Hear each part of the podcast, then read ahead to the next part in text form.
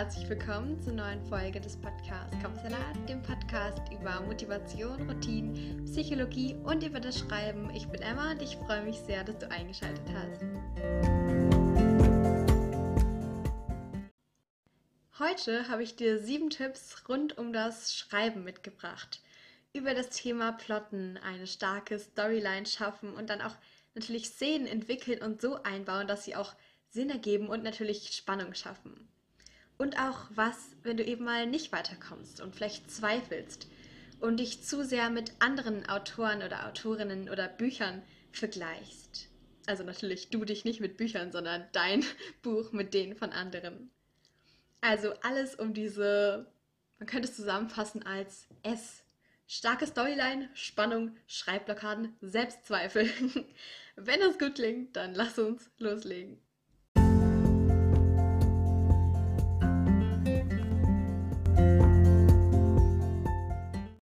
Der erste Tipp geht eben für eine starke Storyline. Es ist nämlich ganz wichtig, dass du nicht zu viele überflüssige Szenen dabei hast. Am besten sogar gar keine. Ganz häufig hat man das ja gar nicht so richtig bedacht, auch wenn du vielleicht geplottet hast und dann hat man doch so eine Szene, die eigentlich nichts an der Handlung ändern würde, wenn man sie weglässt, aber irgendwie mochte man da gerade so das Setting oder wie die Charaktere so miteinander reden oder so. Und eigentlich bringt die nicht so die Handlung voran die lässt man natürlich im Vorhinein beim Plotten direkt weg oder vielleicht musste sie doch schweren Herzens aussortieren. Tut mir leid, dass ich schon direkt mit dem ersten Tipp anfange, wo du dann direkt alles umwerfen musst. Und ich weiß ja selbst, dass es manchmal auch ein bisschen schwierig sein kann. Teilweise, so als Tipp nebenbei, ist es so ein innerer Monolog. Vielleicht hast du dort drei Seiten über irgendwas geschrieben, Selbstzweifel, innere Kritik oder so. Und das hätte man auch eigentlich in so einem Abschnitt erklären können. Tipp Nummer zwei, der geht auch noch über die Storyline. Wenn du deine Handlung erschaffen möchtest, dann kannst du dir bestimmte Fragen stellen. Zum Beispiel zur Figurenkonstellation oder zum Grundkonflikt. Warum ist diese Person so? Und wie treffen die Personen aufeinander? Was haben sie vielleicht erlebt, vielleicht damals? Und so kann man sehr gut eine Storyline stricken und dann sind alle Handlungen irgendwie begründet. Also vielleicht weißt du selbst Bescheid, auch wenn du es jetzt nicht den Lesern immer überall klar machst, wie das so mit dem Antagonist aussieht, also der Gegenspieler, der Böse. Sei es auch, keine Ahnung, ein Drache oder so. Vielleicht hatte der ja auch irgendwie eine Vergangenheit und man kann das auf jeden Fall erklären. Dadurch ist es einfacher für dich, es zu schreiben und zweitens wird die Geschichte dann viel runder auch allein, wenn der Leser oder die Leserin jetzt nicht genau darüber Bescheid weiß, dann bringst du direkt, weil du es ja weißt, weil du das so in deinem Kopf auch rund ausgedacht hast, direkt das so mit rein ins Schreiben, dass man auch merkt, okay, das ist gut durchdacht. Auch wenn du jetzt als Autor, als Autorin nicht alle mini kleinen Fakten von damals erzählst, wie das Lieblingsessen aus der dritten Klasse oder sowas. Und dann überleg mal, wie könnte das so die Handlung beeinflussen? Später kommen dann einfach nur noch Fragen so wie, oh, und was ist jetzt? Und danach? Und dann? Und dann entwickelt das alles sich so von alleine. Wenn die Grundidee stimmt. Und diesen Tipp, den kannst du jetzt eigentlich immer anwenden. Den kannst du anwenden, wenn du plottest, gerade am Anfang. Den kannst du anwenden, wenn du eigentlich gar nicht so richtig ein Plotter bist und eigentlich immer drauf losschreibst. Dann kannst du einfach, wenn du gerade so dabei bist, drauf loszuschreiben und so in den ersten Seiten bist oder so, kannst du das immer so ein bisschen einbauen, ein bisschen unterbewusst oder auch bewusst. Und du kannst es genauso bei der Überarbeitung später noch einbauen. Dann kannst du noch mal jede Szene angucken und gucken, okay, ja, hm, funktioniert das jetzt so, wie ich gedacht hätte oder eher nicht. Dann vielleicht hast du eher so das Gefühl, dass du beim Manuskript irgendwie nicht so weiterkommst, dann habe ich jetzt noch zwei Tipps für dich. Nämlich einmal, Tipp Nummer drei, rede einfach mal über diese Story. Ist es egal, ob es mit wirklich echten, jetzt mal so, Autorinnen oder Autoren sind oder einfach Leute, die auch schreiben oder vielleicht sogar einfach deine Freunde. Es hilft sehr, darüber zu reden und ich bin auch immer froh, wenn ich Leute habe, die dann auch Lust haben, mir zuzuhören. Aber auch, wenn es jetzt nicht so ist, es hilft auch einfach, das einfach alles mal so durchzudenken. Tipp Nummer 4 ist da nämlich so ähnlich. Wie wäre es, wenn du einfach mal so dir einen Timer stellst an deinem Handy, an einem Wecker, whatever, und dann schreibst du einfach mal so zwei Minuten einfach alles raus. Alles, was so eine mögliche Lösungsmöglichkeit ist, wenn du gerade irgendwie nicht so weiterkommst. Oder auch eben, was du noch gerne dazu hättest oder woran es liegen könnte. Einfach Stift nicht absetzen oder Hände nicht von den Tasten nehmen. Natürlich schon, um auf einen anderen Buchstaben zu tippen, aber ich glaube, du weißt, was ich meine. Und dann guck einfach mal, wie kommt dieser Charakter aus der Situation raus, in du die Charaktere da so hinein manövriert hast. Das hilft ganz, ganz doll, weil zwei Minuten, zweieinhalb Minuten, das ist wirklich nicht viel. Und trotzdem, es muss ja auch nichts Cooles bei rauskommen. Man hat jetzt auch nicht so diese großen Erwartungen, ja, okay, wenn ich jetzt mal zwei Minuten einfach irgendwas schreibe, dass dann ja jetzt was Cooles bei rauskommt. Aber am Ende funktioniert es doch ganz gut. Sonst nimm dir einfach mal Zeit, eine Pause und lass es einfach mal ganz kurz weg und dann wirst du sehen, okay, jetzt kannst du klarer sehen, wo hast du dich da hinein manövriert und wie kommt man da wieder raus. Der nächste Tipp, Tipp Nummer 5, geht um die Spannung. Wie kannst du die Spannung steigern oder äh, überhaupt die Spannung aufbauen? Vielleicht kennst du das oder hast es schon mal so gesehen, so meistens ist es ja so ein Spannungs- Bogen. Das habe ich auch in den Folgen übers Plotten erwähnt. Also in der Folge 24 und 25, da ging es ja um das Plotten, einmal über meine persönlichen Erfahrungen und natürlich auch über Plotmethoden, die echt wirklich sehr, sehr hilfreich sind.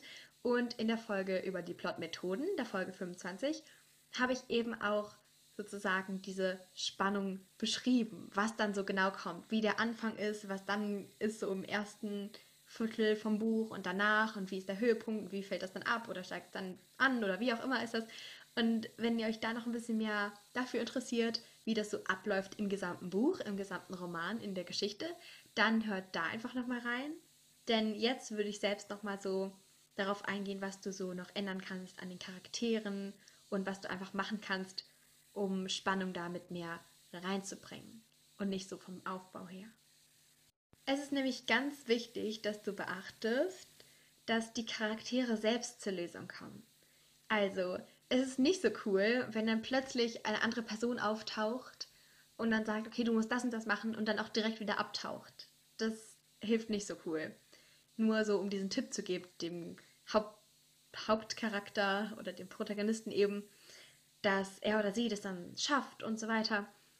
Sondern es ist besonders spannend und auch cool und hat irgendwie auch so eine große Tiefe, das ganze Projekt dann, wenn man eben das Wissen aus einer anderen Szene nimmt. Also vielleicht hat dein Charakter irgendwann mal Wissen dazu bekommen und dachte so, okay, ja, das ist jetzt unnötiges Wissen, aber am Ende bringt es dann doch was. Oder irgendwie eine Macht, die damals schon so irgendwie angeteasert wurde und eben nicht die dazukommt und dann wie so ein Wunder irgendwie plötzlich kommt und dann wieder weg ist und dann ist alles gelöst und das ist dann nicht so spannend, sondern entweder mit dem Wissen damaliger Szenen oder einfach mit Gegenständen, die sich dann nicht neu plötzlich materialisieren und dann wieder in Luft auflösen, Luft auflösen, sondern eben die schon was mit der eigentlichen Story zu tun haben. Ich glaube, du weißt da, was ich meine. Oder aber, um deine Spannung zu steigern, dann Mach doch mal eine Zusammenfassung von deinem Roman und dann überleg mal wirklich, an welchen Stellen die Spannung sich erhöht. Teilweise läuft es ja auch darauf hin, dann, dass die Spannung sich zuspitzt und so weiter und dann so abfällt. Aber trotzdem kann man gewiss in jede Szene noch besonders, besonders besser, kann man noch besser diese Spannung mit einbringen, indem man wirklich guckt, okay, wo ist diese Szene gerade?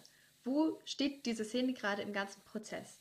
Und dann, okay, soll die Spannung dann eher ansteigen oder abfallen? Dann kann man immer wirklich gucken, okay, wo fängt man an in dieser Szene? Wo steht der Protagonist gerade? Oder auch die Charaktere an sich?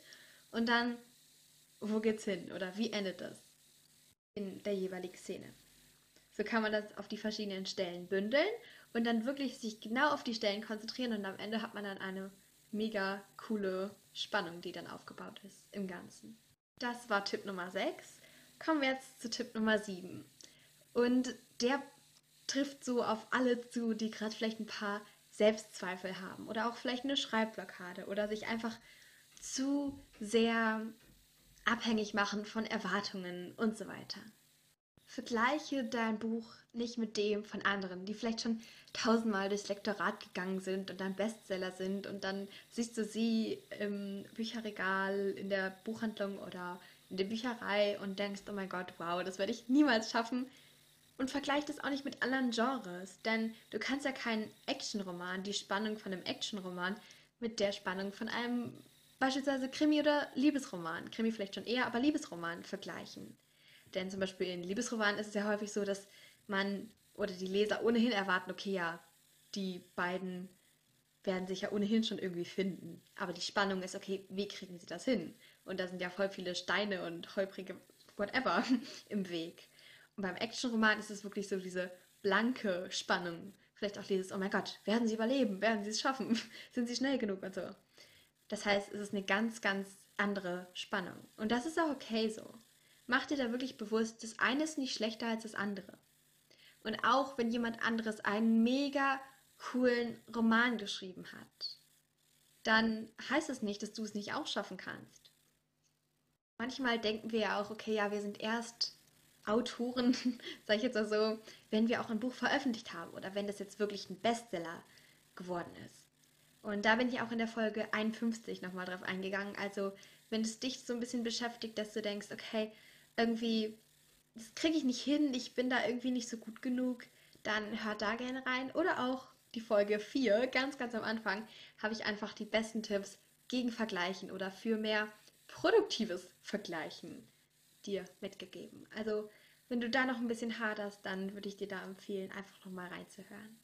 Ansonsten wünsche ich dir noch einen schönen Tag. Ich hoffe, meine Tipps könnten dir ein bisschen helfen. Diesmal war es ja aus ganz verschiedenen Bereichen, also für die Storyline, die Spannung, Schreibblockaden und Selbstzweifel. Und wenn ich dir noch nicht genug auf Schreibblockaden eingegangen bin, dann hör einfach gerne noch in Folge 17. Da habe ich nämlich einfach kompakt Tipps gegen Schreibblockaden, weil heute ja eher so eine gemischte Folge war. Und wenn dir das Thema mit den Selbstzweifeln und der Versagensangst irgendwie noch ein bisschen sorgenbereitend oder wenn dich das noch mehr beschäftigt, dann würde ich dir die Folge 15 empfehlen. Ansonsten, wenn du jemanden kennst, für den oder die diese Folge vielleicht auch interessant sein könnte, der oder die vielleicht auch gerade schreibt, aber irgendwie mit all den Themen rundherum noch nicht so ganz bekannt ist oder irgendwie sich noch schwer tut, dann würde ich mich auch freuen, wenn du die Folge weiterempfehlen könntest. Ansonsten abonniere diesen Podcast doch gerne in deiner Streaming-Plattform, also da jetzt hier gerade, wo du die wo du diesen Podcast hörst. So, das wollte ich sagen. Und ansonsten sehen wir uns beim nächsten Mal. Ich wünsche noch einen wunderschönen Tag. Schreib gut, wenig Selbstzweifel, hab wenig Selbstzweifel, hab wenig, hab wenig Selbstzweifel. Und bevor ich mich noch weiter verquatsche, sage ich jetzt Tschüss.